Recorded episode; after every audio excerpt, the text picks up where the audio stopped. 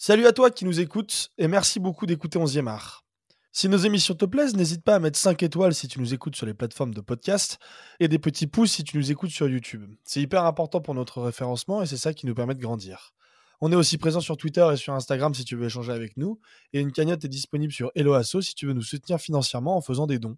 Toutes les infos sont à retrouver sur notre site internet et nos réseaux sociaux. Très bon épisode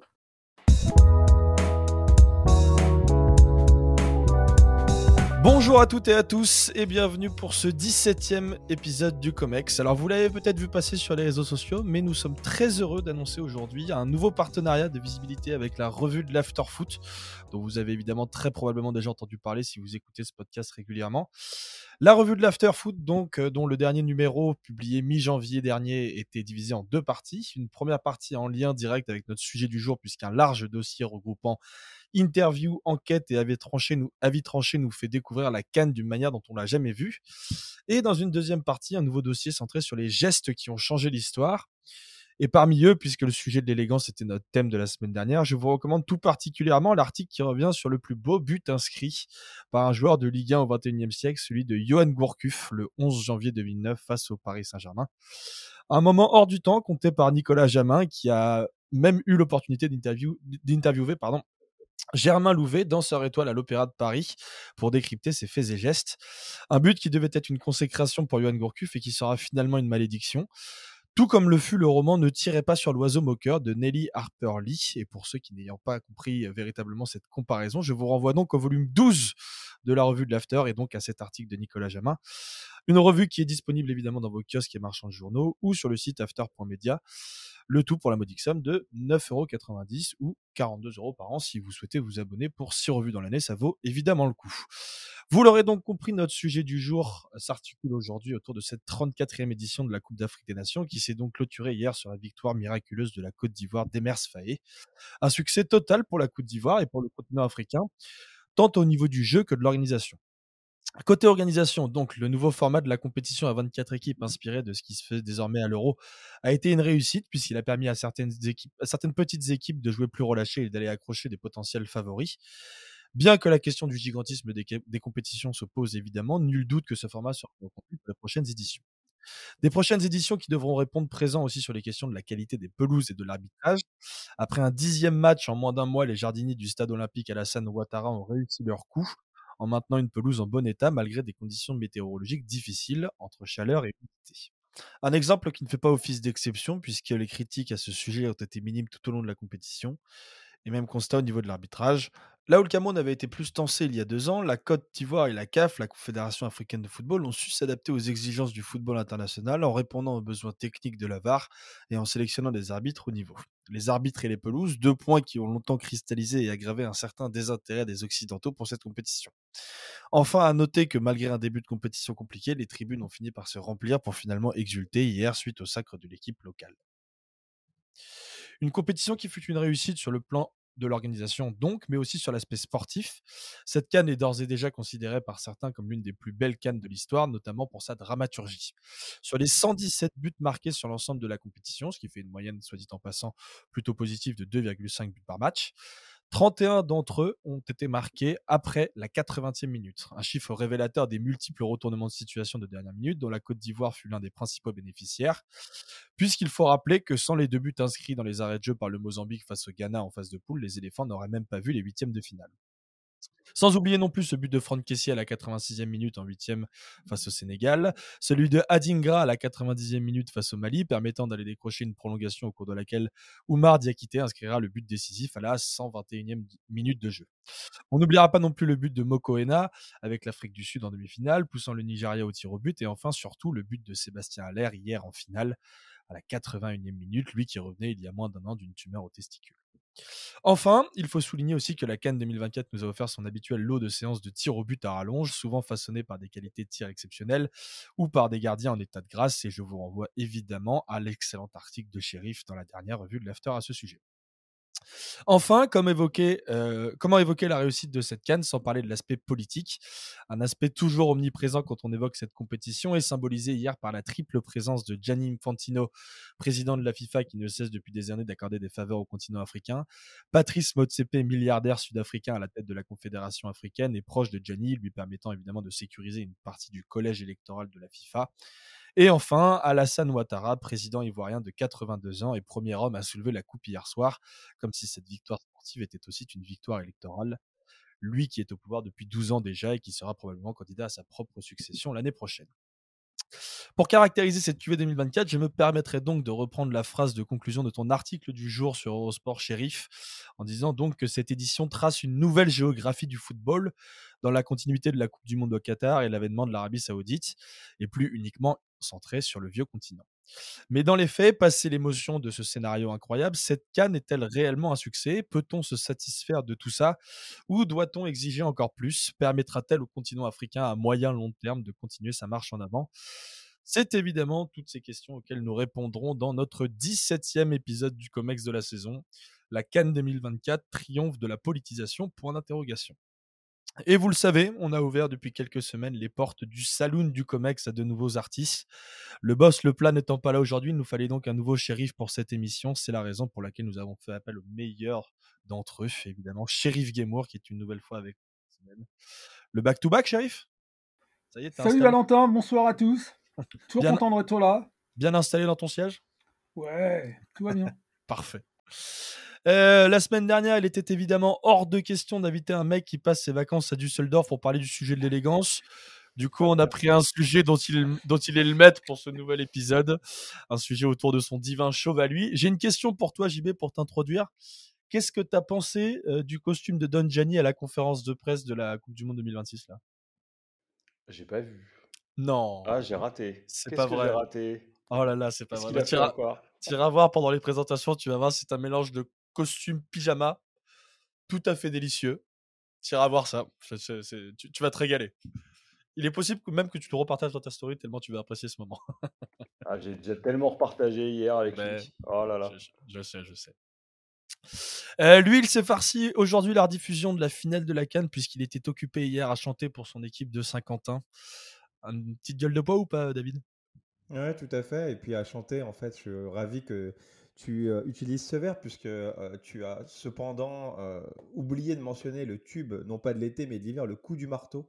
Alors ça, franchement, ça, si c'est pas un tube, bah, ça c'est exceptionnel. Ah ouais? Moi c'est moi c'est en boucle. Moi ma fille adore. Ah tous les soirs on rentre, c'est le coup de marteau. Moi j'ai pas pris le, j'ai pas pris la vibe là-dessus.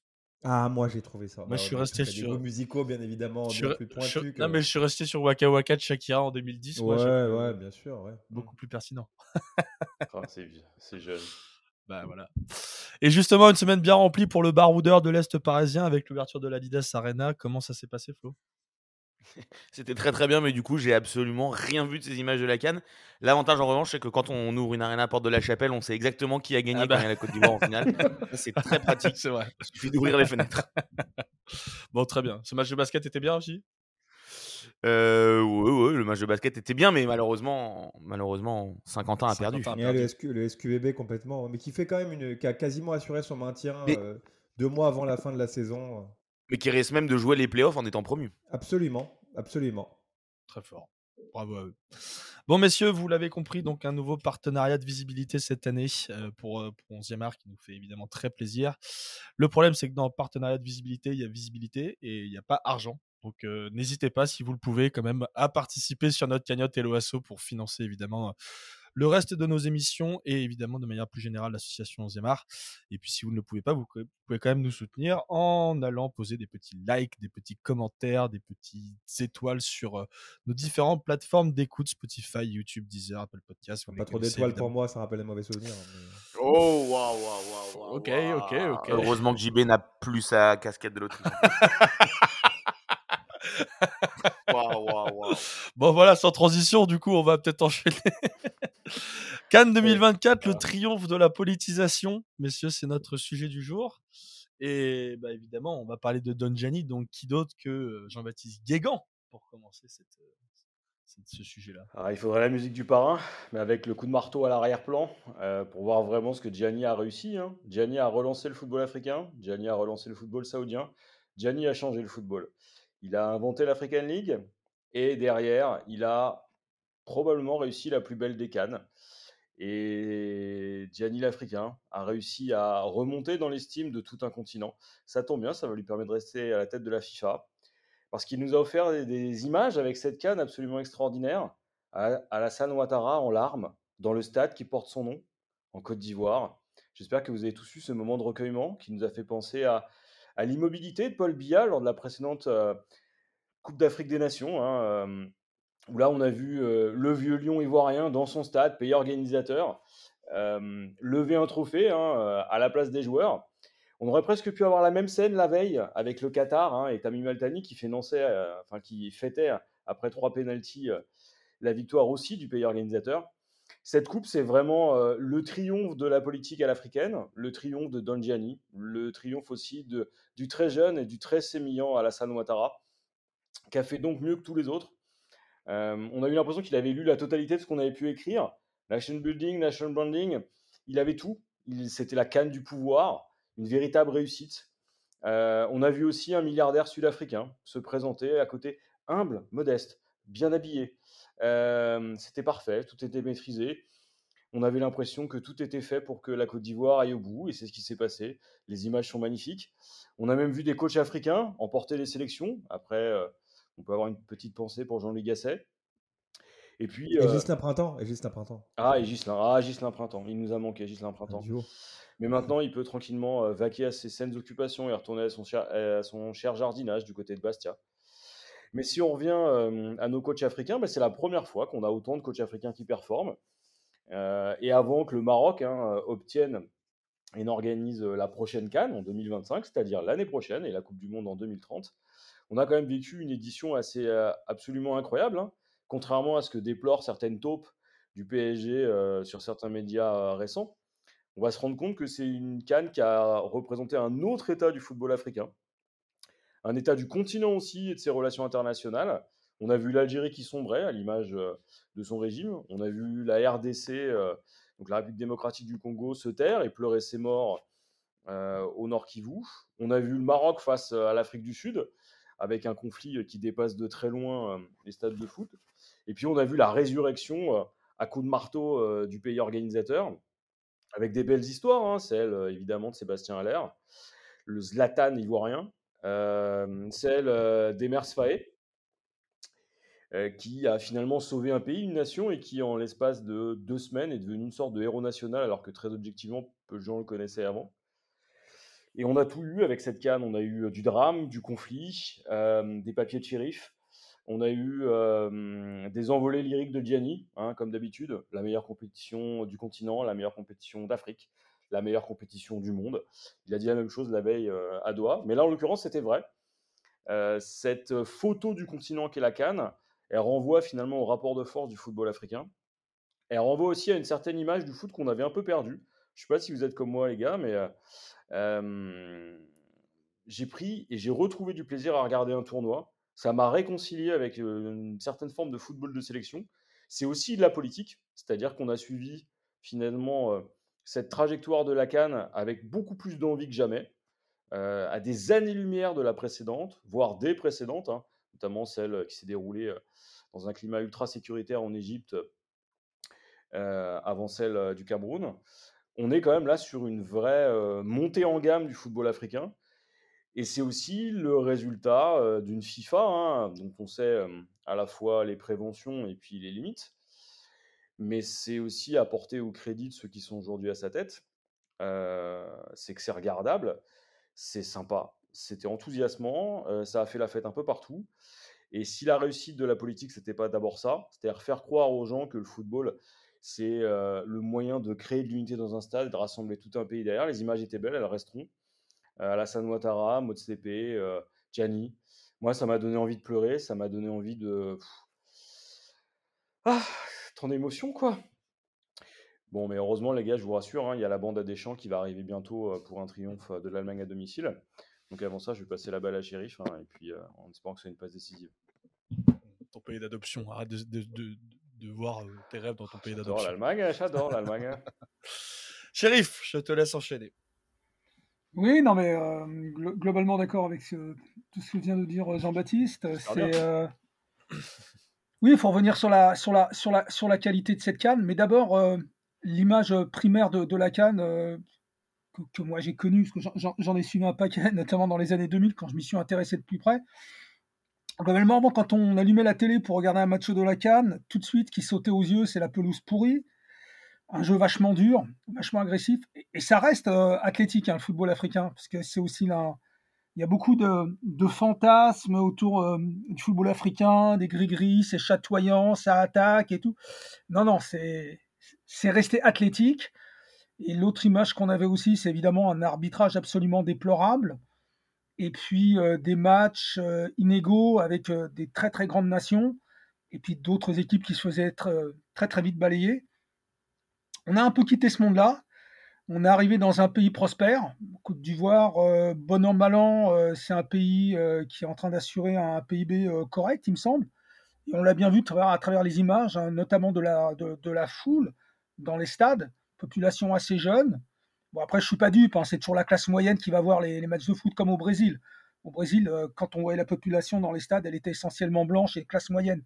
Mais quand même, c'est.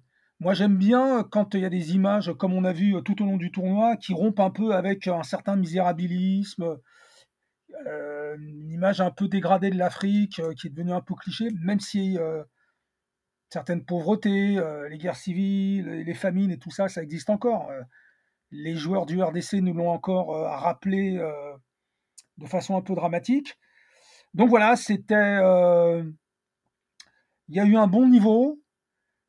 c'était une bonne surprise. Alors, je ne crois pas que ce soit un niveau exceptionnel. Je veux dire par là que, en effet, je pense que c'est le niveau global qui a augmenté. Parce que moi, quand je me réfère aux Cannes euh, des années 2006, 2008, 2010, le plateau du haut était beaucoup plus relevé, avec des grandes équipes du Nigeria, du Ghana, de l'Égypte, du Cameroun, de la Côte d'Ivoire. C'était vraiment, je pense, euh, un, niveau dessus. Et il y avait plus de stars aussi.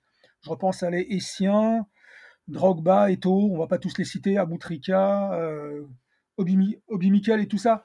Là, on a l'impression qu'on avait beaucoup moins de stars. je dirais que c'est le niveau global qui a monté faut s'en réjouir.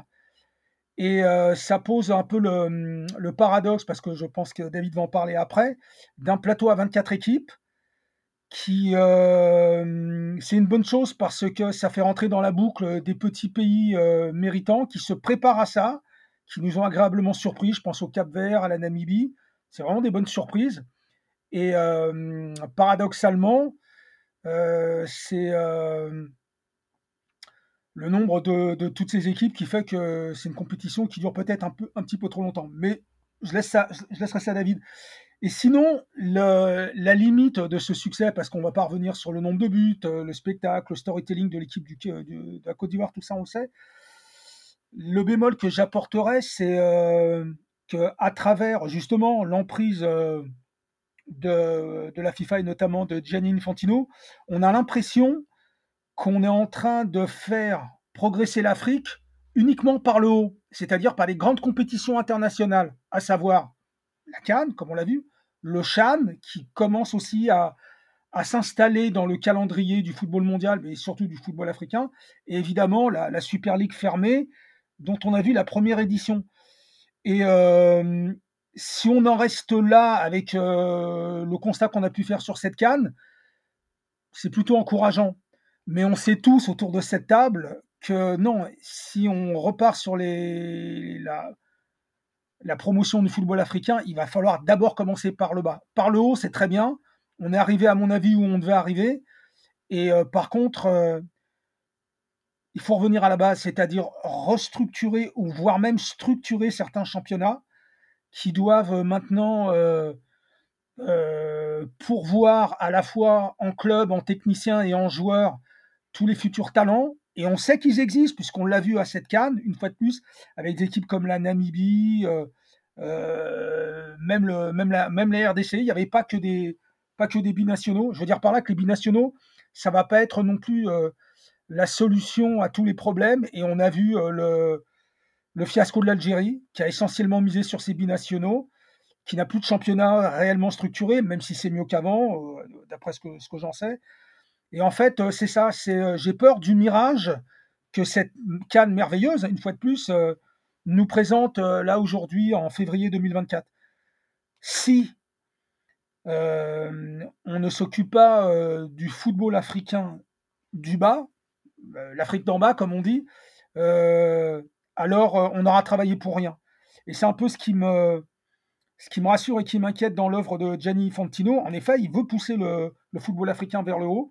Il y a une dynamique, il y a un mouvement de, progression, d'élévation du, football africain. On l'a vu, euh, comme je disais dans mon article, je vois mal maintenant les clubs européens embêter les pays africains, la CAF, euh, pour, euh, pour, pour laisser les joueurs voilà, c'est ça. Et puis aussi pour se plaindre euh, de, la périodicité euh, bisannuelle de, la Cannes. Je crois que ça, c'est un combat perdu maintenant pour les clubs européens. On a compris toute la force du football euh, africain. Mais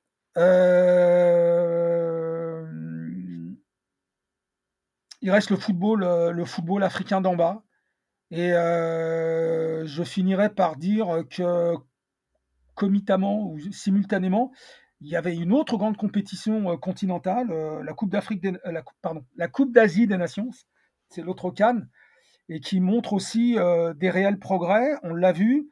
Alors malheureusement pour la Coupe d'Asie, le dernier carré, il était la Jordanie mérite. toutes ces équipes. les têtes d'affiche n'étaient pas là. Voilà, c'est ça. les têtes d'affiche qu'on attendait, mais elles vont elles vont revenir, n'ayez aucun doute là-dessus. L'Iran, le Japon, la Corée du Sud, euh, l'Arabie Saoudite qui est en plein essor aussi, elles vont revenir. Je veux dire par là qu'il y a une nouvelle géographie euh, du, football qui s'installe. Et euh, je voulais finir justement avec cette petite comparaison avec l'Asie, parce que moi je me rappelle qu'il y a une trentaine d'années, voire même avant, dans les années 80, on se disait toujours que une partie de l'avenir du football se déroulera en Afrique. Globalement, on a eu plus de déception que de satisfaction. Et moi, ce qui m'a souvent marqué, c'est de voir que le football asiatique, qui partait de beaucoup plus loin, parce que le vrai parent pauvre du football mondial, je ne pense pas que ce soit vraiment l'Afrique, même si on n'a pas traité avec beaucoup d'égards le football africain. C'est plutôt l'Asie, en fait. Et l'Asie, quand on regarde, par la permanence d'au moins deux équipes, à savoir la Corée du Sud et euh, le Japon, voir l'Australie, ce qui est logique et qui a rejoint l'Asie, mais ça c'est logique, on pouvait pas. la, zone Océanie, pour moi, elle est, euh, complètement factice. Euh, j'ai l'impression que ça s'est mieux structuré, aussi bien pour leur championnat, leur club, même si ça vole pas haut. Hein, je ne connais pas bien la valeur du, du, championnat euh, sud-coréen ou japonais, ou voire même australien, mais voilà, il y a toujours cette, cette cette petite compétition que moi j'ai toujours eu dans ma tête, parce que euh, avant de courir, il faut savoir marcher. Et euh, je pense que l'Afrique est sur la bonne voie, sur ce qu'on a vu ces, dernières cannes. Mais euh, avant de vouloir, entre guillemets, rattraper l'Amérique du Sud et l'Europe, qui sont les deux grands pôles évidemment du football international, ce serait bien aussi de s'inspirer un peu de l'Asie voir comment ils ont, euh, comment ils ont avancé, comment ils sont réguliers. Le Japon est pratiquement tout le temps en huitième de finale maintenant. Ils déçoivent jamais. Ils ont une, ils ont ils ont pardon une identité de jeu. L'entraîneur est bien japonais, les joueurs euh, sont du cru. Donc euh, voilà, c'est pas du nationalisme à deux balles. Hein, c'est faut savoir construire aussi son, football national. Donc voilà, vouloir rejoindre le plus tôt possible l'Europe et l'Amérique du Sud pourquoi pas, mais euh, inspirons-nous aussi de l'Asie. Merci beaucoup, Chérif. JB, je, voulais que je vois que tu voulais rajouter quelque chose? Non, je t'ai vu, je t'ai vu lever le doigt. Ok, c'était juste euh, pour que euh, David puisse nous donner son point de vue et élargisse le débat et aille plus loin. Et que, D'accord. Bah, bah, écoute, vas-y David, je te, laisse la parole. Ouais, parce que le, sujet en fait de cette, euh, je veux juste rebondir en fait sur, sur quelque chose en, propos préliminaire que, que, que Sherif a dit. Euh, c'est vrai que désormais, notamment du fait qu'il euh, il y a énormément de binationaux qui n'ont plus peur et qui font un vrai choix de cœur, un choix argumenté et un choix tôt pour justement le, pays africain, ça légitimise la canne et les choses rentrent dans l'ordre dans la mesure où c'est au calendrier de club et au calendrier domestique de s'adapter à la canne et pas l'inverse.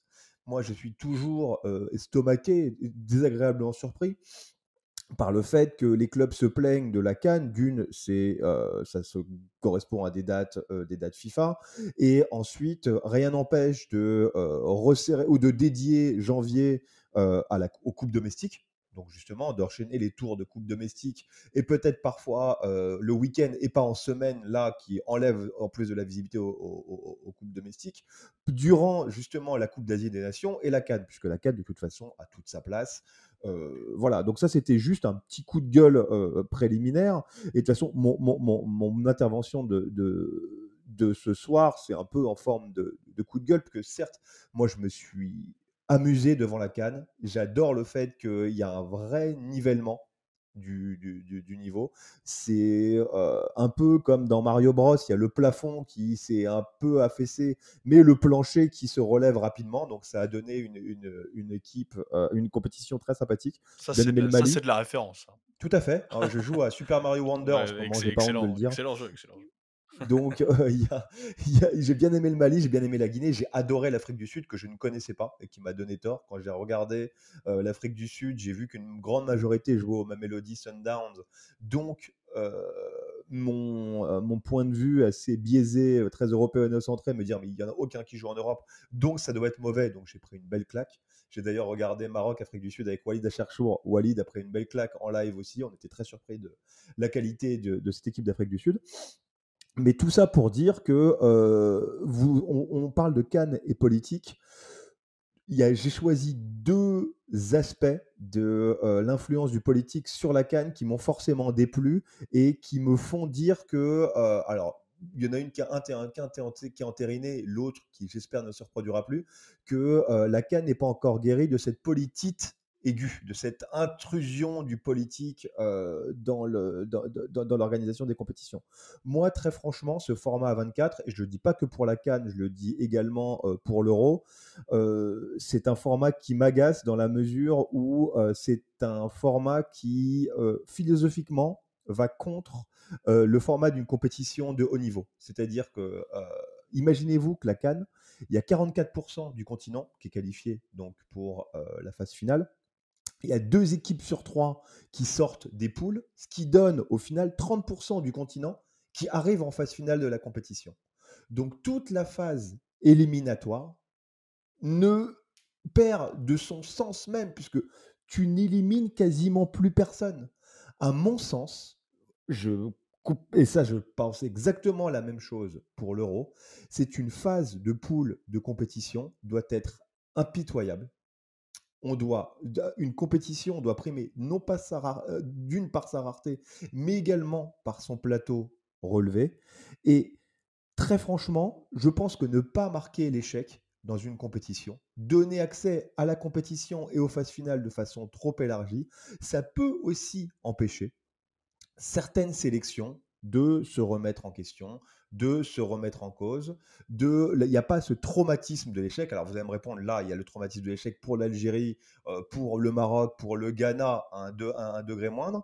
Mais le fait, je trouve que si on gagne en dramaturgie, bien entendu, la dernière, une équipe peut se permettre d'être performante quand dernière journée de poule et accéder au tour final moi, franchement, ça me dérange que euh, une équipe avec 3 points et moins 4 de différence de but, qui ne doivent son salut qu'à aux performances extérieures, comme la Côte d'Ivoire, puisse accéder aux phases finales. De la même manière que ça me dérangeait qu'un Portugal avec 3 matchs nuls en phase de poule puisse in fine, gagner la compétition. Alors après, oui, on nous dit que de toute façon, les phases finales, les phases éliminatoires, c'est une autre compétition, mais moi, j'ai envie que dès le premier, match de poule, ce soit un match coup près. Où on puisse se dire, mais là, si je gagne pas le premier match, je vais vraiment jouer avec le couteau entre les dents pour les deux rencontres qui suivent. Alors certes, la compétition en gagnerait, il perdrait en dramaturgie, mais est-ce que le but d'une compétition, c'est vraiment de, sélection, j'entends? Parce que là, on n'est pas dans l'intérêt d'une, Coupe d'Europe, dans l'intérêt d'un championnat. On ne vend pas cette compétition à l'étranger, même si c'est, le cas. Est-ce que le but d'une compétition de nation, d'une compétition continentale, c'est justement de concerner le plus grand nombre d'équipes le plus longtemps? Et est-ce que la seule façon de faire progresser une sélection, c'est de lui donner accès justement à ce genre de compétition. Moi, très franchement, j'en suis pas forcément sûr. Et le deuxième aspect qui m'a dérangé, donc, et pourquoi en fait il y a un élargissement, bien évidemment, de, cette compétition, c'est pour des raisons électoralistes. C'est ce que vous avez dit, c'est-à-dire que c'est une fédération égale une voix. Il y a énormément de fédérations euh, en, Afrique, c'est 54, fédérations. 54 fédérations. Donc forcément, plus tu élargis, euh, c'est comme l'élargissement des Coupes d'Europe, c'est comme l'élargissement du championnat d'Europe. Euh, plus tu élargis, donc plus tu donnes accès, plus tu peux, tu peux glaner des votes. Et l'autre incursion du politique qui me dérange, c'est, je vais repartir très rapidement sur l'affaire Renard je trouve que le foot africain et le foot ivoirien ne s'est pas, n'est pas sorti grandi d'une du choix de Jean-Louis Gasset de le laisser et de Guilain Printemps de le laisser en télétravail pendant des mois et d'accepter son manque d'implication dans la préparation d'une compétition qui était absolument fondamentale pour le pays. Ça, c'est la première chose. Et la deuxième chose, c'est, je vais pas dire au premier accro, mais quand l'équipe s'est approchée de l'abîme, de ne pas faire confiance au staff de Jean-Loup Gasset, à ceux qui travaillent avec lui, mais d'aller chercher. Alors lui, c'est un sorcier de compétition, attention, c'est le plus beau, c'est le Merlin, l'enchanteur du continent africain, mais d'aller chercher un énième sorcier blanc en la, période, en la personne d'Hervé Renard pour jouer le rôle, un espèce de rôle de Yannick Noah, euh, époque PSG 96 ou de super consultant, durant son temps libre avec l'équipe de France féminine. C'est-à-dire que Absolument tout le monde est perdant dans cette histoire. D'une, la fédération ivoirienne qui ne fait pas confiance aux compétences locales et aux compétences présentes. Et on a pu voir qu'il aurait fallu lui faire confiance parce qu'ils ont atteint leur but en faisant confiance à Faye. Hervé Renard qui confirme qu'il roule beaucoup plus pour Hervé Renard que pour le développement du foot féminin saoudien, euh, socialien, euh, lillois quoi qu'il en soit, malgré ses, accomplissements. La fédération française de football qui n'a pas été capable de dire non immédiatement ou de dire à Hervé Renard, écoute Hervé, si tu, veux y aller, démissionne. Mais tu ne peux pas faire les deux. C'est-à-dire que euh, le foot féminin dont tu te prévaux du développement ne peut pas être un passe-temps. Et au final, euh, on retrouve encore une sélection africaine avec Draman Ouattara qui appelle le gouvernement, qui fait jouer ses connexions pour faire infléchir, la fédération française. On retrouve encore, alors c'est l'expression chère à Romain Melina que moi j'utilise rarement, mais une espèce de micmac d'intrusion euh, du, du politique dans les choix sportifs que malheureusement on attribue trop à l'Afrique. Et l'Afrique mérite mieux, n'a pas besoin de ça. L'Afrique peut, peut, peut, peut, se développer sans cette intrusion. Donc en fait, moi, cette canne, je l'ai aimée, mais je, mais je me dis que d'une, elle a été gagnée par une équipe qui n'aurait pas forcément dû être là si les règles de compétition et de compétitivité avaient été préservées. Moi, je suis formellement contre le format A24. Et de deux, qui n'aurait peut-être pas dû gagner avec ce staff-là, puisqu'il y avait encore cette éternelle introduction du politique, du politique qui faisait de la solution au renard, une mauvaise solution à mon sens, mais une solution favorable. Donc voilà, donc oui, je ne vais pas faire des grandes phrases, l'Afrique est sur le bon chemin, très franchement, j'en sais rien, mais euh, j'ai pas envie de gâcher la fête parce que moi, je me suis éclaté en regardant cette canne, très franchement. J'ai euh, je me suis laissé prendre en jeu et je l'ai regardé beaucoup plus que ce que je pensais que j'aurais regardé. Mais il y a encore ces deux points qui, moi, très franchement, me dérangent et c'est essentiellement dû au rôle nocif du politique dans le football africain. Merci David. Euh, merci à vous trois pour euh, vos trois interventions euh, pendant cette première partie. Et je vais donc laisser le, baroudeur de l'Est parisien nous raconter ses petites trouvailles journalistiques de la semaine. Pas capillaire, on espère, parce que. non, pas capillaire, pas capillaire. Mais quel bonheur de vous retrouver, messieurs, pour une nouvelle revue de presse hebdomadaire après les absences de David il y a deux semaines, puis de JB. C'est désormais au tour de Thibaut de s'absenter. Mais heureusement, comme la semaine dernière, on accueille Shérif, qui a donc reçu son badge de résident du COMEX, et on peut le féliciter. Et oui, du 109 et des rotations, bref, ça tourne au COMEX presque autant que chez Patrick Sébastien. et justement, ce soir, on retrouve notre Johnny Clegg parisien, notre Africain blanc, Gianni Non, JB, je rigole, vous êtes con. JB qui, malgré son absence la semaine dernière, probablement trop, occupé à accueillir les pauvres migrants du collège Stanislas venus se réfugier de l'obscurantisme conservateur dans un établissement privé du 16e arrondissement, nous a quand même soufflé le thème de l'émission de cette semaine, l'Afrique. Enfin, euh, la Coupe d'Afrique des Nations, pardon. Avec cette canne si particulière qui vient donc de s'achever sur la victoire à domicile de la Côte d'Ivoire. Alors j'y en revanche, le monde veut savoir, que faisais-tu lundi dernier? Et pourquoi étais-tu donc à l'Élysée? Non, parce que ton absence la semaine dernière, qui s'enchaîne 72 heures plus tard par la rétrogradation d'Amélie Oudéa Castera, on trouve ça louche.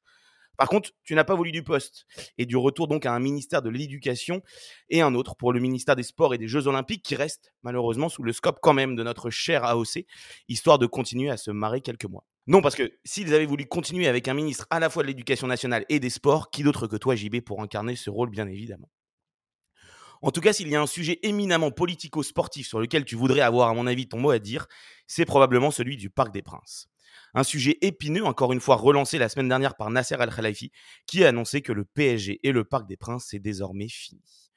Tout cela faute de positions concordantes avec la mairie et Anne Hidalgo concernant l'envie du club de racheter l'enceinte une position poussée et affirmée aussi et surtout par Arctos, nouvel actionnaire du PSG depuis quelques semaines à hauteur de plus de 6% pour 500 millions d'euros, et qui incite la direction qatari à accroître largement les recettes en engageant de nouveaux projets ambitieux calqués sur le modèle américain. Une volonté d'aller vite et fort, comme l'explique Loïc, Tanzi dans les colonnes de l'équipe. Le tout en créant notamment un parc immobilier, des hôtels, des restaurants, des salles de sport, des bureaux, une fan zone les jours de match, un centre commercial, ou encore bien d'autres projets, le tout autour d'un stade plus grand et ultra moderne à même d'accueillir des concerts d'envergure afin de diversifier les revenus du club. En tout cas, une chose est sûre, le club de la capitale défiera bien la Real Sociedad dans son entre mythique de la porte de Saint-Cloud en huitième de finale de Ligue des Champions cette semaine. Le club basque qui de son côté n'est pas le plus grand club d'Espagne, mais bien plus que cela. Une véritable institution, comme l'écrit Thibault Leplat dans son édito pour le site de la revue de l'After. Parce que sa grandeur et son autorité ne se mesurent pas qu'à son, palmarès, mais à des détails que les mal appris considèrent comme de la coquetterie surannée. La Real Sociedad, c'est donc un idéal footballistique fort en valeur, un style d'existence à l'heure de la multipropriété des clubs-États, des fonds d'investissement ou des boutiques sur la 5e avenue. Bref, un véritable choc des cultures face au PSG de QSI, pour un club qui compte encore 80% de son effectif formé localement, digne successeur d'Arteta, Xabi Alonso ou Antoine Griezmann. Eux aussi ont largement contribué à l'excellence de la formation. Daniel et Micheline Bercier se sont occupés de nombreux jeunes pensionnaires de l'AJOCR dans les années 80 et 90, pour ce qui était alors l'un des premiers centres de formation moderne en France et une référence en Europe, permettant notamment l'éclosion de nombreux joueurs phares issus de cette première génération extraordinaire, de Boli à, Cantona en, passant par Pascal Vaillurua, Charbonnier ou encore William Prunier, qui logeaient tous dans l'historique bâtiment pyramide à quelques encablures de l'abbé des Champs et des terrains d'entraînement. Les Berciers, c'était une seconde famille pour un couple qui n'était pourtant pas destiné à cela. Comme lorsqu'averti que le jeune Cantona planifiait de frapper le, gardien nantais Bertrand Demann avec un tournevis, Daniel Bercier, le père donc, retira discrètement l'arme de substitution du sac de l'attaquant avant son week-end et le départ du groupe de Guérou. Ou encore lorsque le capitaine Joël Batz fut supplié à nouveau par le couple d'emmener avec eux en boîte de nuit le tout jeune Basile Boli, alors que ce dernier avait pris pour habitude de réveiller ses camarades au beau milieu de la nuit dans le centre de formation, à son retour surexcité de ses premières apparitions en pro mais surtout une génération de joueurs qui, plus de 40 ans plus tard, est toujours resté en contact avec ceux qu'ils considèrent comme leurs parents de, substitution. Comme le raconte dans France Football Simon Boll, qui n'a rien à voir avec Muriel, et Pierre-Alexandre Comte, qui n'a rien à voir avec Antonio. Tous deux partis à la rencontre donc du couple désormais retraité, mais qui garde en souvenir ces années mémorables. Loin des bords de Lyon, mais alors vraiment très très loin, Raphaël Raffray et l'équipe s'intéressent aux investissements du showbiz américain dans le soccer de Matthew McConaughey au FC Austin, qui a intégré la MLS en 2019, à Will Farrell au, au LAFC, en passant par Nathalie Portman à l'origine de la création du Angel City FC et co-actionnaire du club avec Jessica Chastain, Uzo Aduba ou encore Eva Longoria pour ne citer qu'elle. Bref, les stars américaines se prennent au jeu, rappelant notamment les années 70 et les investissements de Mick Jagger ou Paul Fury au Philadelphia Fury, justement, qui s'étaient achevés en fiasco. Mais depuis, tout a changé. Le ballon rond est devenu mainstream, gagne chaque année en popularité, comme en attestent les quasiment 11 millions de spectateurs dans les stades sur la saison 2022-2023, contre comparativement 9 millions en Ligue 1 sur la même période et le soccer de taper dans l'œil des people pour son aspect cool à deux ans d'une Coupe du Monde nord-américaine historique, tout en garantissant au passage un modèle financier peu risqué en MLS avec l'absence de relégation sportive, propre évidemment au modèle sportif américain. Le tout permettant aux investisseurs de multiplier leur mise par 2, 3, voire 4 en 10 ans, comme l'explique Vincent Chaudel grâce à la valorisation des franchises. Contrairement, contrairement évidemment à l'Europe, qui accueille moins ce type d'investissement, hormis le cas exceptionnel de Wrexham au Pays de Galles. Pour autant, en ce jour de reprise de Ligue des Champions, compétition référence du foot de club dans le monde entier, les yeux de tous les fans de ballon rond aux États-Unis seront rivés sur le vieux continent et son modèle historique à préserver. Merci beaucoup Flo pour cette euh, revue de presse et, puisqu'on parle de, football euh, hors européen, est-ce que tu as vu Flo, je t'adresse cette question à toi parce que je sais que tu étais un, grand fan, cette intervention de l'Undertaker pour, le, match amical d'Arabie Saoudite? Est-ce que vous avez vu ça? L'Undertaker, le catcheur qui euh, battait contre. Bien sûr. exactement. Vous n'avez pas vu qu'ils ont fait un match amical? Je crois que c'était un match amical en Arabie Saoudite avec Cristiano Ronaldo. Et c'est l'Undertaker qui a apporté le trophée. Moi, j'étais grand fan en fait de, du catch euh, à l'époque Undertaker. Et les WrestleMania quand il euh, quand il, il, est censé mourir sous le Yokozuna, c'était impressionnant. non, mais c'était, ça a toujours été très impressionnant, mais c'est, c'est vraiment l'Amérique pure, l'Amérique euh, vraiment. Euh. Ah, mais c'est Brett Hitman c'est Shawn Michaels, c'est euh, Randy Savage, Martin, Martin oh, oh, merde, j'ai l'impression d'avoir mis une pièce dans David Guzman et qu'il ah, est parti pendant 3 heures là. Je sens que David Guzman est en train de rêver de Randy Orton et de Jeff Hardy pour l'inauguration de la Coupe du Monde 2026. du One Two Three Kid de Razor Ramon. bon, euh, David, taisez-vous, messieurs. Bah, terminé maintenant. euh, bon, bah, messieurs, pour résumer un petit peu ce que vous avez dit dans votre première partie, évidemment, à la question du triomphe politique de cette canne. JB, tu réponds sur un ton semi-humoristique que Gianni Infantino a évidemment relancé le football africain, notamment avec sa Super League africaine et aussi désormais avec cette canne désormais. Ouais, ouais, ouais, je sais. Euh, mais en fait, quand tu parles de Gianni, il y a toujours un petit ton euh, humoristique chez toi. C'est pour ça que je précise semi-humoristique. Euh, ce qui va évidemment lui permettre d'être réélu à la tête de la FIFA. Tu parles de triomphe de la politique africaine et tu notes évidemment plusieurs points positifs à cette canne. cette canne qui a été évidemment la canne des coachs africains qui ont performé. C'était une édition incroyable. Une canne qui est aussi à l'image de, de du continent et de ses relations internationales. Tu évoques la question de l'échec de l'Algérie, du silence du Congo, du réveil de la Côte d'Ivoire. Et tu dis que c'est une photo du continent qui renvoie une image du foot qu'on avait perdu aussi, euh, qu'on a, et que tu as retrouvé, toi, personnellement, le goût du foot de sélection avec cette canne. Shérif, quand on te pose cette question, tu te rappelles de l'image primaire de la Cannes qu'on avait dans les années 2000. Quand on allumait la télé, on imaginait un jeu agressif, des pelouses pourries, un arbitrage pourri, des matchs inégaux avec les petites nations. Et justement, cette Cannes 2024 est venue rompre avec cette, cette tradition-là, qui donc Cannes 2024 qui a été organisée dans un pays prospère, ce qui rompt avec le cliché misérabiliste de l'Afrique. et le niveau global a augmenté avec les. Alors, tu dis qu'avant les grosses équipes étaient bien meilleures, avec peut-être plus de stars, mais que les petites équipes étaient aussi moins fortes. Et il y a eu une élévation plus générale du, du football africain. Et tu notes quand même un petit bémol, un petit bémol l'impression qu'on fait progresser l'Afrique uniquement par le haut avec les grosses compétitions, la Cannes, la Super League africaine, et qu'il faut aussi repartir à la base en soutenant les clubs africains. et c'est ça qui t'inquiète dans la politique de Gianni Infantino, la volonté d'élévation du niveau, mais uniquement par le haut. Et tu dis qu'il faut aussi s'inspirer de ce qui se passe actuellement en Asie, avec la Coupe d'Asie qui a montré de réels progrès et qu'il faut évidemment s'en inspirer. Et David, tu réponds au propos de Sheriff en disant que évidemment les binationaux n'ont plus peur de s'exprimer, ce qui légitime aussi la Cannes, qui n'a plus à se justifier du calendrier club, mais plutôt l'inverse. Et tu notes, toi, en revanche, deux aspects de l'influence politique qui est plutôt déplaisante dans cette Cannes.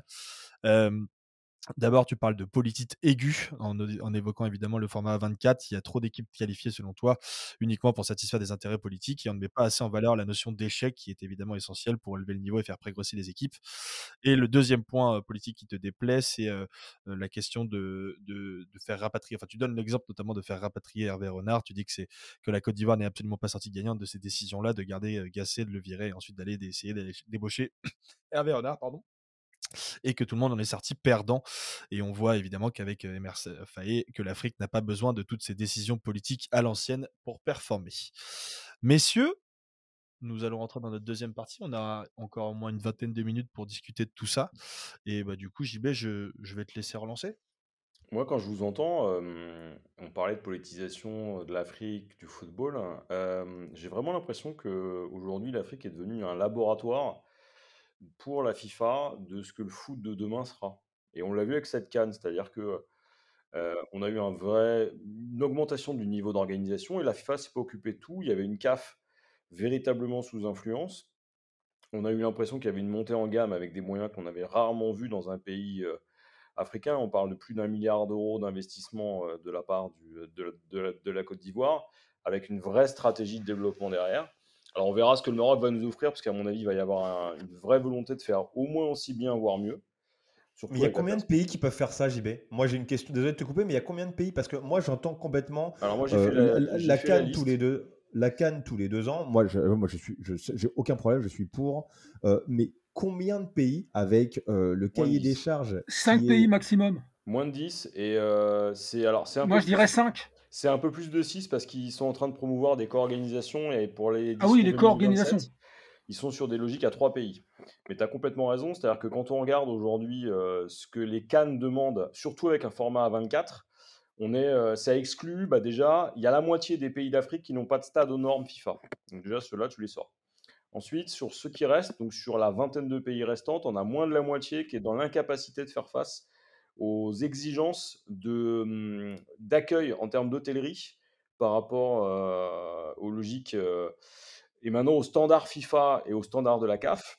Et donc après, tu es obligé d'aller sur un modèle excluant. Mais c'est la même chose en Europe. Hein. Puis euh, les, enjeux sécuritaires aussi, je suppose que ça va être...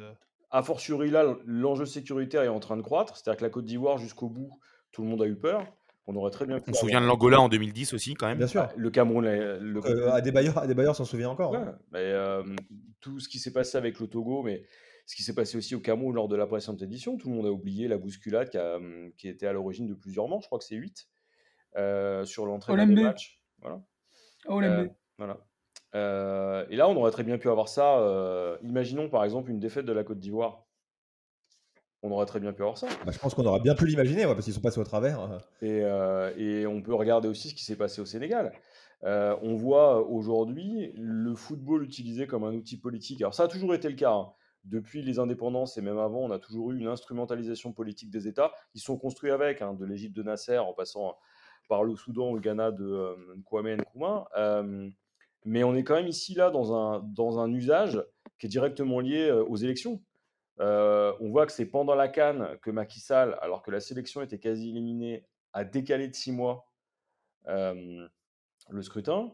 Euh, on a déjà deux morts. on a beaucoup de situations politiques qui sont compliquées. Et ça, euh, il y a un moment donné, il faudra que la FIFA se positionne. Ils ne pourront pas faire semblant, justement, de croire que le, le, football reste et demeure apolitique. Il y avait de vraies tensions entre le Maroc et l'Afrique du Sud, par exemple. la RDC, euh, pourraient être sanctionnés, par exemple, en tout cas ces joueurs pourraient être sanctionnés parce qu'ils ont justement mis leurs mains sur la bouche. C'est une politisation du foot.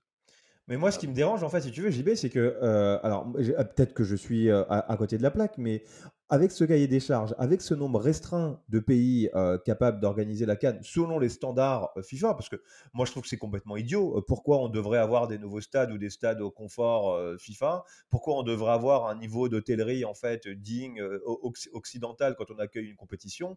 Moi, très franchement, ça me dérangerait pas du tout à partir du moment où c'est filmé correctement que la Cannes se joue dans des stades vétustes ou que n'importe quelle compétition même se joue dans des stades vétustes. Voilà. Mais est-ce qu'avec ce tel cahier des charges, on s'ouvre pas justement à des influences influence euh, étrangère, parce que bien évidemment, pour remplir ce cahier des charges, on aurait besoin d'argent, donc de l'argent forcément étranger.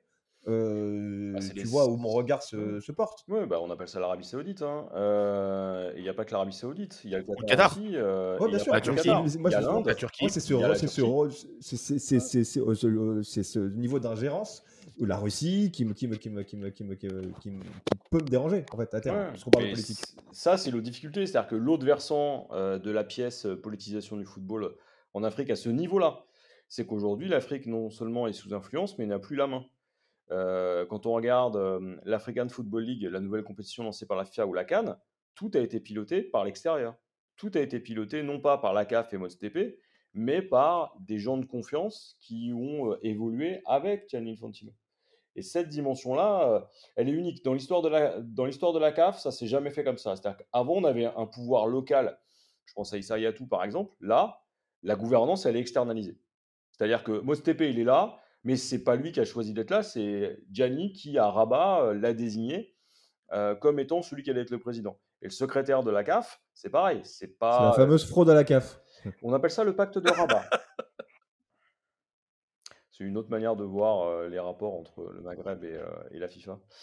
mais non, je suis, d'accord avec toi. C'est-à-dire que c'est l'objet de mon cours de demain, par exemple, sur les, sur les infrastructures à Sciences Po, justement sur le sport africain. Je leur parle de ça. Et aujourd'hui, cette canne, c'est une réussite. Mais si tu la lis du point de vue politique, c'est une catastrophe. Ce qu'on a vu hier, c'est du pain et des jeux version 21e siècle. Et tout le monde était content. Et le, discours de Gianni Infantino, la manière dont il a lui-même politisé l'événement en ramenant Alassane Ouattara, en le mettant au même niveau que les joueurs, à tel point qu'Emers Faye était très embêté. Et tu vois, tu vois Gradel. Lui qui soulève la, coupe en premier. Hein. Ouais. alors moi, moi, moi, petite, alors vous allez rire de mon inculture, mais vous savez que pendant le match, euh, j'ai googlé pour savoir s'il y avait un Alassane Draman Ouattara qui était mort et qui avait déjà été président ivoirien en fait. Parce que j'arrivais pas à croire que le fait soit nommé en fait un président qui est, qui qui est, vivant. Ah, c'est ça qui est peut-être en fait. C'est que euh, nous on était jeunes, ils étaient déjà là. Paul Biya. Les Bouteflika, il y en a eu quatre. Hein. Ils sont quatre dans le même. Hein. Incroyable Bouteflika. Je respecte rien, Flo, franchement.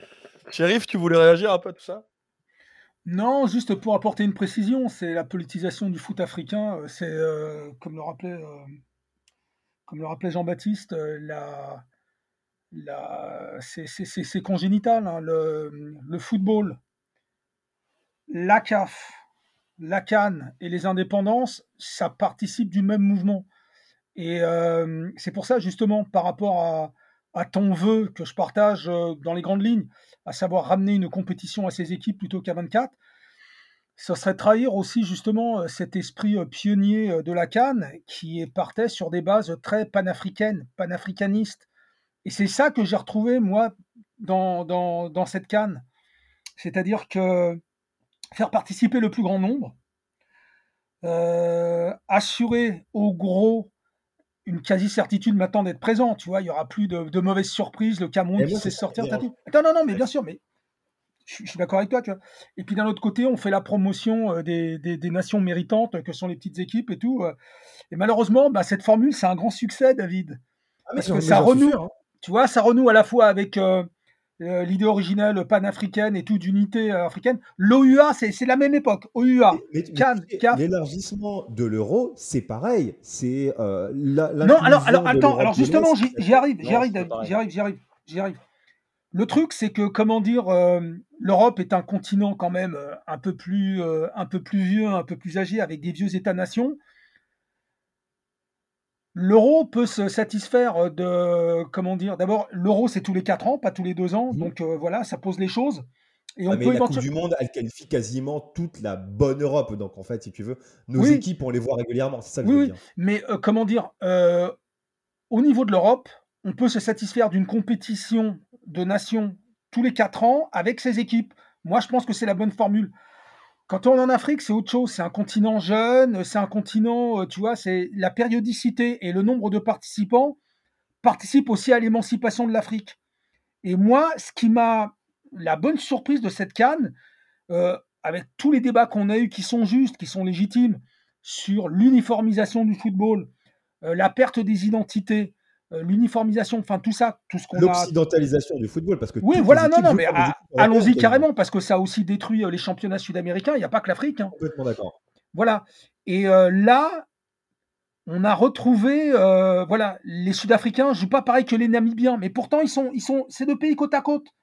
on voit qu'il y a encore une certaine influence britannique chez les Sud-Africains, une autre influence chez, le, chez les Namibiens, et il en va de même pour euh, la Mauritanie qui a ses spécificités, le Cap Vert qui a ses spécificités, le Mali qui a, une, qui a encore une super belle équipe, mais qui, n'a jamais le mental. Enfin bon, on va, on va pas tous les faire. C'est ça le paradoxe. C'est que je pense qu'on est, entre guillemets, j'aime pas ce mot-là, mais on va, on on va l'utiliser pour aller vite, on est condamné à une canne tous les deux ans à 24 équipes. Parce que ça fait partie de, de la construction de, de l'Afrique qui a besoin d'un rendez-vous parce que c'est une fête. Ah, on a oublié le, mot le plus important à la Cannes, toujours, c'est une fête. Et moi, alors, à moi, moi j'entends ce que tu dis, mais je, j'ai peur que ce, ce mot soit utilisé de façon trop réductrice dans le sens où c'est une fête, donc c'est pas important, donc c'est moins compétitif. Ah non, non, non, non, non. non, c'est la mais tu vois, en fait, moi, j'aime pas, je, comprends ce que tu dis et tu as raison. Mais moi, j'aime pas cette utilisation parce que ça renvoie un peu à l'image de l'Africain, de toute façon souriant, heureux, euh, qui est une fête, qui met, alors que c'est pas le cas. Et en fait, à mon sens, on devrait profiter du nivellement de, de, de, de la compétition pour justement être encore plus euh, dur et drastique sur la sélection parce que de toute façon, la Cannes ne s'affaiblira pas parce que maintenant, très franchement, entre un Mali et une Algérie, il n'y a pas une énorme, une énorme différence. Mais je comprends ce que tu as raison, Sheriff. Moi, c'était juste quelque chose de. Pour moi, une compétition, l'éliminatoire, ça élimine et j'entends ce que tu me dis, que cette volonté panafricaine, elle est intéressante et elle est beaucoup plus prégnante que dans l'Europe. Mais je la regrette. Mais j'entends ce que tu me dis. Voilà. Et alors, alors, si le mot fait, euh, parce que je vois ce que tu veux dire aussi, alors, disons un rituel, un rituel politique. alors, moi, Mais par contre, euh, on est bien d'accord, hein, les Africains attendent la canne tous les deux ans. Parce que nous, on est Européens, on voit ça un peu de loin. Non, non, euh, en Afrique, on se prépare à ça. regardez, c'est dans de la toute façon, ils n'ont pas à justifier. Moi, très sincèrement, en fait, ils n'ont pas à justifier. Tu vois ce que je veux dire? Ouais, voilà, c'est ça. Ils existent et ils n'ont pas à justifier. Ce qui n'était pas le cas les, euh, c'est dans un passé récent où euh, il y avait un procès en légitimité quand même. Qui aujourd'hui, pour moi, est, dépassé. Il y avait un procès, il y avait un, procès des clubs en fait, qui, qui rappelait sempiternellement que de toute façon, c'est eux qui payaient. Voilà, voilà, voilà, voilà. Et vous avez vu hein, que les joueurs reviennent très très vite et qu'il y a très peu de blessés en fait. Peut-être grâce à la bonne qualité des terrains, la préparation physique et tout ça. Mais ça, c'est un autre à débat. Falaï Sako à Montpellier, lui, il, est, il, est, il a un problème de passeport. Il est pas revenu, lui. Je sais pas. C'est autre chose. Ouais, alors moi, ce que je vois aussi, c'est que je vais faire un parallèle, ça va peut-être euh, peut être choquant, mais les Cannes tous les deux ans, c'est le même fonctionnement euh, que les ligues de développement euh, en Inde, c'est-à-dire on se sert d'un tournoi pour faire élever le niveau général et pour finalement subventionner une partie des footballs africains, augmenter le gâteau général, redistribuer et faire se confronter les uns les autres à d'autres types de pratiques. Avec, de fait, des, des effets sur les nations qui sont sorties rapidement. Et ça va être un peu surprenant, mais le passage à deux ans, au départ, moi j'étais férocement contre.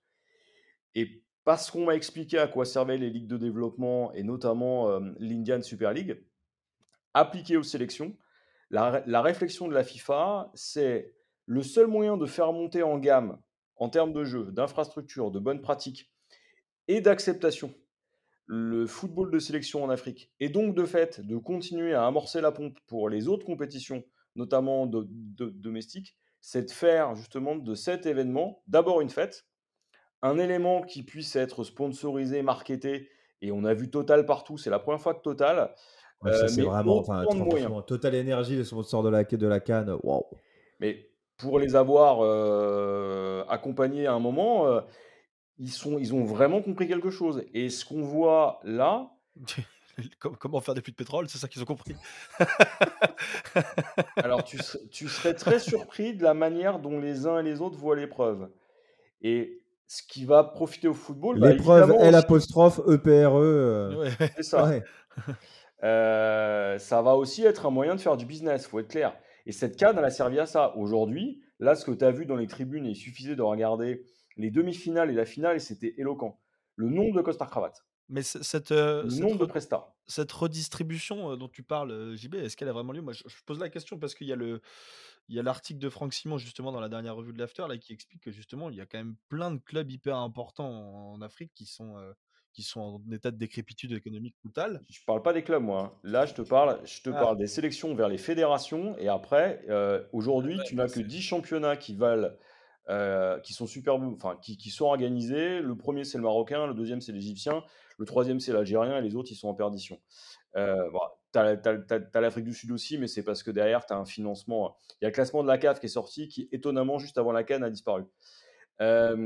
Et du coup, je comprends pas, je comprends pas le raisonnement. S'ils redistribuent au Fédé, c'est pour Alors, redistribuer au ce club qui à se passe, c'est que les fédés derrière vont, vont bénéficier du programme FIFA Forward, et donc tu vas avoir une- un cumul euh, finalement de financement, et tu vas aussi avoir des acteurs extérieurs qui n'auraient jamais financé le football africain, qui vont y entrer. Et derrière, l'idée, c'est que tu vas tirer le football africain d'abord par la compétition qui est l'African euh, Football League, par les huit clubs que tu as choisis qui vont devenir 24, et de l'autre côté par la Cannes. L'idée, c'est que, c'est la stratégie de la FIFA, hein, c'est prendre finalement de la croissance par ces deux compétitions-là. D'un côté, tu tires les sélections, de l'autre côté, tu tires les clubs, et tu vas faire monter le nombre de stades et d'infrastructures, et donc à terme, tu vas avoir des financements qui vont venir d'ailleurs, et qui passeront par de l'influence, on est complètement d'accord. Mais ça va fonctionner. Ouais, ouais, c'est ça. Ok, moi j'allais te demander justement, euh, une fois que tu avais explicité, si on pouvait avoir un avis critique là-dessus. Est-ce que ça a vraiment fonctionné ou est-ce que c'est. Écoute, moi, ce que j'ai vu sur l'African Football League, c'est que ça a été un bordel à organiser, je l'ai suivi de très près. Euh, ça a été un calvaire jusqu'au début. Et puis, moi, j'ai vu les deux, euh, j'ai vu les demi-finales et la finale au Maroc. Honnêtement, je pensais que ça intéresserait personne. Le Wydad Diété, c'était un délire. Alors, ils ont T'as perdu. croqué, toi, encore là-bas, Ouais, toi. Ouais. J'étais là-bas pour la France, monsieur. Ouais. Comme Total Energy, c'est ça? La avec France son Bob. Total Energy, ouais. Non, mais ce qui est intéressant derrière ça, c'est quoi? C'est que euh, tu vas effectivement avoir ce type de stratégie, c'est-à-dire que derrière, tu vas avoir des intérêts privés. C'est pas pour rien qu'aujourd'hui, à la tête du football africain, tu as un milliardaire. C'est l'idée, c'est euh, ce que tu vois dans les sports US, hein, c'est la conjonction du pouvoir économique, du pouvoir financier avec des influences étrangères. MotoTP en plus, c'est un Sud-Africain. Tu remarqueras que l'Afrique du Ouais, Sud, ouais. s'en est quand même pas trop mal sorti. Après, quand tu regardes le jeu une fois que tu l'as retourné, ouais, tu as des trucs, ça fait mal au, ça fait mal au crâne. Mais c'est à l'image euh, aujourd'hui de la porosité des, des sociétés africaines et des États africains aux influences extérieures. Aujourd'hui, la, la- la nouvelle arène mondiale, c'est, elle est là. hein. Les gars, il nous reste 4-5 minutes. Euh, Shérif, David, vous voulez euh, réagir Non, mais en parlant d'influence euh, euh, politique, c'est quand même. Enfin, moi, moi, ce qui m'a quand même un peu fait, fait, fait amuser, c'est que euh, donc la nouvelle Saudi Pro League, elle a quand même bien failli foutre en l'air la canne parce que ils nous ont cramé un nombre de joueurs en six mois, c'est quand même hallucinant. Seko Fofana, c'est devenu mais Lassina Diabaté quoi. C'est c'est ha- ha- ha- hallucinant. Franck Caissier, c'est c'est Jean Onana quoi. Enfin vraiment, c'est Ça a euh, joué. Ça a euh, joué. Sadio Mané est cuit. Il est cuit de chez cuit. Khalilou Koulibaly. Enfin, vraiment, la Saudi Pro League, ça ne fait du bien à personne. Franchement. Alors, Par- euh, pour... Pareil pour Marez. Ah, ouais. Marez. Ah, Ah, mais voilà, c'est non, mais c'est hein. c'est Edouard Et- Mendy. Les- Non, mais le- se pose, Le, euh, le Maroc aussi, hein. la moitié de la sélection joue là-bas. hein. Ah, se, pose, se pose vraiment la question de, de- de- du, du mal que euh, ça peut faire en fait aux compétitions internationales en Bah, général. moi, je, re- je, re- je, re- je retournerai le problème d'une autre façon. Alors évidemment, la, la, la, la Saudi League, euh, elle a sa responsabilité euh, euh, d'affaisser euh, d'affaisser les, les, les, les- les talents. Mais euh, pour en venir à, à ce, à ce championnat saoudien, se pose la vraie question. Elle se pose d'abord pour les joueurs, pas pour le championnat. Il faut savoir aller en Arabie Saoudite pour les bonnes raisons. Et aller en Arabie Saoudite euh, en pré-retraite ou pour le fric, c'est jamais la bonne raison. Je vais vous prendre le meilleur exemple, il s'appelle Cristiano Ronaldo. Cristiano Ronaldo, il y allait pour le fric évidemment, mais il y allait avec son éthique sportive, c'est-à-dire je continue à jouer dans une compétition, il y a une part d'hypocrisie, il n'y a, a, pas de problème, le fric et tout ça et tout. Sauf qu'il reste un sportif, il continue à s'entraîner, il continue à marquer des buts, euh, il y croit, euh, il tire des coups francs, il met encore des bicyclettes. Il euh, faut trouver le bon équilibre qui fait que intérieurement, tu vas aller là-bas pour les bonnes raisons. Moi, quand je vois Henderson qui revient à la queue entre les jambes, voilà, ça c'est n'importe quoi, et lui, il a tout perdu. Bon, ah, lui, il a vraiment tout perdu pour le coup. Parce que non, mais lui, alors, c'est son, son, rattrapage. Il se retrouve à l'Ajax, qui n'est pas si sauf mal. les 12 millions d'euros qu'il a pris sur son compte, quand même. Ça, oui, bien sûr. Non, non, non. non, non mais... Il n'a même pas été payé. Oui, non, mais de toute façon. Il a quand même pris 12 millions. Non, mais ah, même retourner à l'Ajax, retourner à l'Ajax, c'est ouais. déjà pas mal. C'est ah ouais, un bon club. Bon, bon, bref. Non, non, mais pour en venir à la, à la Saudi League, euh, faut savoir y aller pour les bonnes raisons. Si tu ne te poses pas ces, les bonnes questions, euh, bah justement, tu te retrouves ah avec des caissiers. Des... Chérie, t'as as, remarqué ça, ça? Ils ont flingué les joueurs. Fofana, Pardon? T'as remarqué la même chose que moi. Oui, bien sûr, mais attention Mais moi, quand j'ai vu... Euh, attends, mais après, il faut aller plus loin. C'est Moi, quand j'ai vu euh, Seko Fofana, c'est là aussi que j'ai vu ses limites. parce que quand on le voyait à Lens et tout ça, euh, c'était vachement impressionnant. C'était, et après, tu te, tu te dis, mais au fait, euh, hormis le physique et l'impact athlétique de Seko Fofana, c'est pas un joueur super technique, c'est pas un joueur hyper endurant. Enfin, il est, il est, il est moins. Après, bon, je, je connais pas son âge. Et comment dire, faut pas, faut pas tout mettre sur le dos de la, de la Saudi League aussi, Bien je entendu, pense. bien entendu, mais je pense Tu que vois, enfin, un, un- un caissier à la base, euh, c'est un bon joueur d'équipe, faut pas trop lui en demander non plus, quoi. Et on l'a ouais, vu, euh, on a vu les à limites. Milan, à Milan, il y a deux ans, c'était quand même un, Oui, dans le cadre, dans le cadre de- d'une équipe bien constituée, c'est un milieu, il faisait la paire avec Benasser, ce, ce, ce genre de choses. Là, Il- tout le monde était à sa place. Mais là, euh, mais par contre, c'est sûr, euh, ça, ouais, là, je suis d'accord avec toi, ça, ça déglingue un peu quand même euh, le, le Oh. talent. Il y a- il y a- il y a Donc, euh, aucune- faut pas y faut pas y aller trop tôt, trop jeune. il y a aucune récurrence dans les, dans les compétitions, dans les matchs. C'est normal que les mecs soient à court de forme. hein. Flo, je te laisse le mot de la fin et après on passe au Rocco. Juste pour dire que hum, moi, il y a un, un- un truc que j'attends. Alors, bon, vous avez bien compris que la finale, j'ai pas pu la regarder en direct pour des raisons professionnelles, mais au-delà de ça, sur la visibilité de cette, euh, de cette, de cette épreuve qui est quand même ultra, ultra intéressante à regarder. Euh, on a la chance en France d'avoir beaucoup de diaspora originaires d'Afrique qui Ouais. nous permettent en fait de suivre la, de suivre la compétition. Euh, c'est pas forcément le cas de tous les pays européens Absolument. et de tous les pays, on va dire, occidentaux d'une certaine manière. Tout à fait. Et je pense que ce que- ce qu'attendent beaucoup de fans de foot qui aussi ne peuvent pas suivre cette, cette compétition, c'est que les calendriers, on sait qu'il y a potentiellement un travail de la FIFA ou une volonté de la FIFA de retravailler dessus, soient enfin alignés pour laisser des périodes internationales plus longues et pour qu'on puisse enfin suivre la, la Coupe d'Afrique des Nations, mais aussi la Coupe d'Asie des Nations pour ceux qui sont intéressés, de manière euh, sereine sans avoir un Nantes, euh, euh, un, Nantes un, un Monaco-Nice par exemple en même temps que la finale.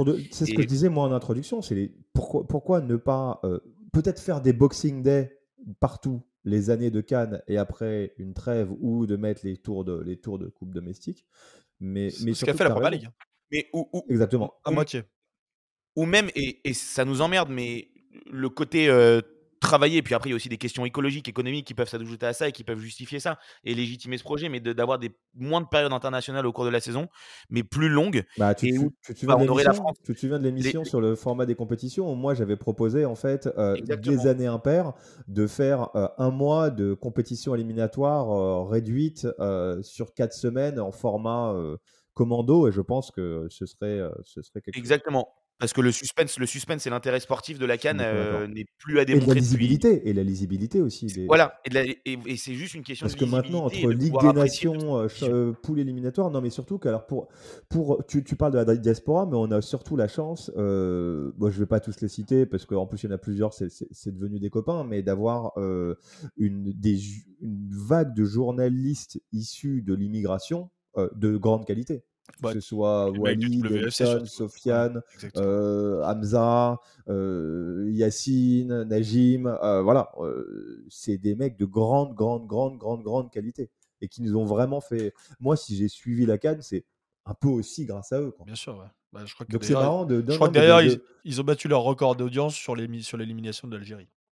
Tu vois ce qui, ce qui veut tout dire, je trouve. Voilà, mais, mais, mais, mais, mais, je trouve ça génial en fait, si tu veux, que le journalisme, ce soit aussi euh, un des secteurs de, qui, qui intègre euh, en- encore en fait, où on donne de la légitimité à des, des gens ou à qui on la, on la, on la dénie parfois dans d'autres secteurs.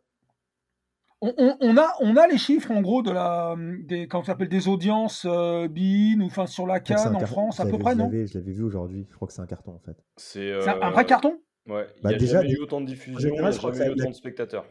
La finale, elle a été retransmise dans 145 pays, c'est Non, énorme. 175. 175, Ah. pardon. Sheriff, Ouais. bah, c'est dans l'article de Sheriff qui dit 175 ce matin. donc. Mais au niveau des audiences télé, sur BIN, ça a été bien suivi alors Parce que je voulais savoir, je, je sais pas, j'ai pas de. Ouais, pas. non? C'est pas, j'ai pas. Mais, mais moi qui écoute pas mal de podcasts anglophones aussi, je sais que la BBC, par exemple, en fait, et les Royaumes-Unis sont vachement mis à suivre euh, la Cannes. Ils avaient un podcast avec un plateau assez sympa, avec Ah ouais. notamment Ya- Yaya Touré qui était, qui, qui était venu. Ah ouais. Euh, ouais, ouais, si, complètement. Donc, euh, ils sont. Je sais que Micah Richards en parlait, a, a- a beaucoup suivi parce que. Et donc. euh, C'est pas très étonnant parce qu'après la première ligue est aussi pas mal concernée par les départs de joueurs et c'est normal aussi que ça intéresse. Hyper- que c'est plus problématique dans les Il pays. commence- Il commence aussi à avoir des binationaux. Ademola Lookman, c'est un Anglais. Ah, bien sûr. Je pense, Ouais, ouais. pour- je pense qu'ils ont. pour Il y a plus de problématiques dans les pays méditerranéens. euh, euh, ouais. Il y a plus de problématiques dans les pays méditerranéens comme l'Espagne ou l'Italie qui, je pense, a plus de mal à capter une audience sur, sur la Bah, ils ont pas mal de marocaine, mais c'est que le Maroc en fait pour le coup, l'Espagne. Enfin bref, les gars, on va, clôturer cette émission. On a fait 1h08 sur le sujet. Je pense que c'était déjà très complet. Merci à vous pour cette émission, pour vos avis pertinents. Et on va quand même clôturer avec nos petites rocos habituels. Et je vais commencer par JB. JB, je t'interdis de nous recommander euh, Total Energy. Hein. Non, non, euh, moi je vais, euh, je vais recommander le lancer de souple big euh, sur des toiles de maître, comme ça ça va t'énerver, comme ça on pourra en parler tous les deux. On peut en parler. Ça t'énerve plus toi que moi, hein, je crois. Ouais, Bah, ça va énerver la justice là, hein, parce qu'a priori la toile est dégradée, mais bon.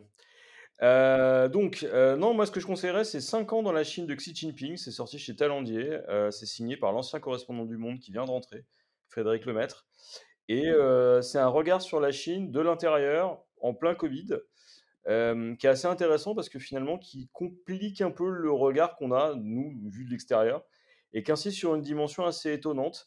C'est la dimension très extrémiste de la Chine, notamment son nationalisme, mais qui vire aussi au racisme d'État, et qui s'appuie sur de vrais ponts assez surprenants avec l'extrême droite française. D'accord. Donc est-ce que ce mec-là pourra retourner en Chine prochainement? Ouais, d'accord, ok. Non, mais par contre, il peut aller partout ailleurs maintenant. Ouais, c'est ça. Il l'avait dit, lui. Ah, c'est ça. euh, shérif. Écoute, euh, j'avais rien préparé, j'avais oublié la, la, ah, séquence euh, Rocco. Donc, bah, écoute, euh, on va passer, on fait les autres si tu veux avant, et puis je reviens vers toi à la fin. Ça te laisse deux Non, non, mais j'ai trouvé, j'ai trouvé. Donc, ce sera du cinéma. Donc, un, un, film qui m'a étonné, c'est Vermine, un film d'horreur dans les cités de banlieue. Fallait oser. Euh, est-ce que c'est bon, c'est pas bon, j'en sais rien. Je raconterai pas. on peut pas raconter parce que sinon euh, on va spoiler comme on dit. C'est pas pour les arachnophobes si j'ai bien compris. Ah, mais faut pas le dire. Tu, vois Ah, bah c'est quand même écrit sur l'affiche. Donc euh. Ouais, c'est vrai, c'est vrai, c'est vrai, c'est vrai, c'est vrai, c'est vrai. Parce que moi au début je crois que c'était les vers de terre et tout les trucs. Vraiment pas, pas, Donc ça c'est ça, Vermine, qui est bon. Ok. bonne surprise. Et le deuxième film. C'est un film que je voulais voir depuis longtemps et que j'ai fini par voir. C'est Lola Montes sur Arte. C'est gratuit. C'est en replay de Max Ophuls avec des superbes images. C'est tout. Très bien. David? Robert Badinter, La vie avant tout. Excellent documentaire sur France 5 sur euh, le rapport de Robert Badinter à la vie et donc à la mort, à la peine de mort. Chaudement recommandé. Nous avons perdu un immense homme, un des derniers. Une belle figure politique aussi, surtout. Il était pas dans mon écroloto. Bâtard. Il était... tu l'avais oublié ou tu l'avais mis? J'ai pas entendu. pas mis dans mon écroloto, ah bah, putain. mais c'est difficile aussi, il y en a beaucoup. Hein. Ah, bah, lui, en même temps, la cote, elle était pas grande, à 95 piges. Euh. Ouais, ah ouais, mais... Ouais, non, mais on n'a pas de code. Gaspard Ulliel égale, euh, la... égale la reine d'Angleterre, tu vois. Ah bah non, mais celui qui avait trouvé le, celui qui avait trouvé le Kevin Captoum, là, là, franchement, il était costaud. Ouais, il était. Ouais, voilà, par exemple. et eh ben, c'est la même cote, donc il n'y a, pas... y a pas le jeu de cote, sinon c'est trop compliqué. Est-ce que tu as mis Mimati dessus? Non, j'ai pas Tu dois avoir, tu dois avoir Lynn Renault au moins. Ah, j'ai Lynn Renault, mais Lynn Renault, ça fait 3 ans que je l'ai, donc à un moment, elle va bien finir par tomber. Michel Sardou Bon, Flo, vas-y, ta petite roco. Lynn Renault, c'est comme, ah, les, comme il, il, est pas, alors, il est pas sur mon et... grande compétition, Lynn Renault. Tu sais qu'à un moment, ça va tomber, quoi. Bah oui, oui, exactement. Euh, moi, j'espère qu'il sera pas dans mon écro-loto dans les prochaines années. Non, alors je sais pas pourquoi j'ai attendu autant de temps. J'ai enfin regardé le documentaire qui est toujours sur MyCanal de Jean-Marie Goussard, Platini, le dernier romantique, ah, euh, qui était sorti en 2021 et que ce soit pour les gens qui ont connu cette époque et qui ont envie de se replonger dans la nostalgie de, d'un des footballeurs, on en a parlé la semaine dernière, les plus élégants de l'histoire de ce jeu, ou pour les plus jeunes comme nous qui ne l'avons pas vu jouer, enfin on a vu des images bien évidemment, mais qui ont envie de se plonger un peu dans l'histoire, vraiment on reste dans sa carrière sportive, il y a un entretien après, et c'était, c'était un, très bon documentaire et c'était très intéressant. Donc je vous le, le conseille vivement. Et Charles III dans le Nécroloto Charles III dans le Nécroloto, euh, Jean-Marie Le Pen, Renault dans le Nécroloto. Ah, Renault, il va se marier là. Attends, laisse-le laisse le temps de se remarier. Avec cerise. Avec, avec... oh, le cerise. Quel enfer. Euh, et moi, je vais terminer ces recommandations avec une série d'articles The Athletic. Ça faisait longtemps qu'on n'avait pas fait ça. Euh, qui s'appelle How Football Works. qui est donc une série d'articles un petit peu tactiques qui explique des concepts footballistiques très précis. Donc là, techniquement, le, par exemple, pardon, le, dernier qui vient de sortir, c'est sur les diagonales dans le football. Et il y en a plusieurs, il y en a 7, 6, 7 articles.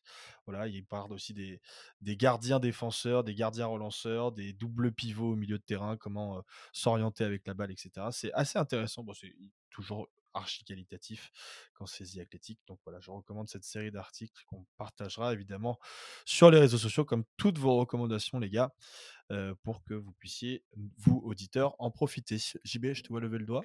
Euh, on ajoutera aussi la vidéo de l'Undertaker en Arabie Saoudite parce que euh, je viens de la regarder. Franchement, ça vaut son pesant de cacahuètes dans le C'est exceptionnel, c'est exceptionnel. on la repartagera aussi sur les réseaux sociaux parce que ça vaut vraiment le coup. Euh, messieurs, merci beaucoup pour cette émission, cette 17e épisode de la saison du COMEX. vous, auditeurs, n'hésitez pas, si vous le pouvez, je le rappelle, à nous soutenir soit en likant, repostant, partageant sur les réseaux sociaux, soit en mettant des petits pouces, des petits commentaires sur nos vidéos YouTube et sur les plateformes d'écoute Spotify, Deezer, etc. Soit en nous soutenant sur notre cagnotte Hello Asso. Euh, je rappelle que c'est très important pour faire vivre ce podcast et je rappelle aussi notre nouveau partenariat avec la revue de l'Afterfoot dont le dernier épisode Yes Lacan est paru euh, mi-janvier euh, qui est évidemment disponible dans tous les kiosques et marchands de journaux et sur le site internet after.media. Messieurs, merci beaucoup et on se retrouve la semaine prochaine. Ciao. Bonsoir, salut. Ciao.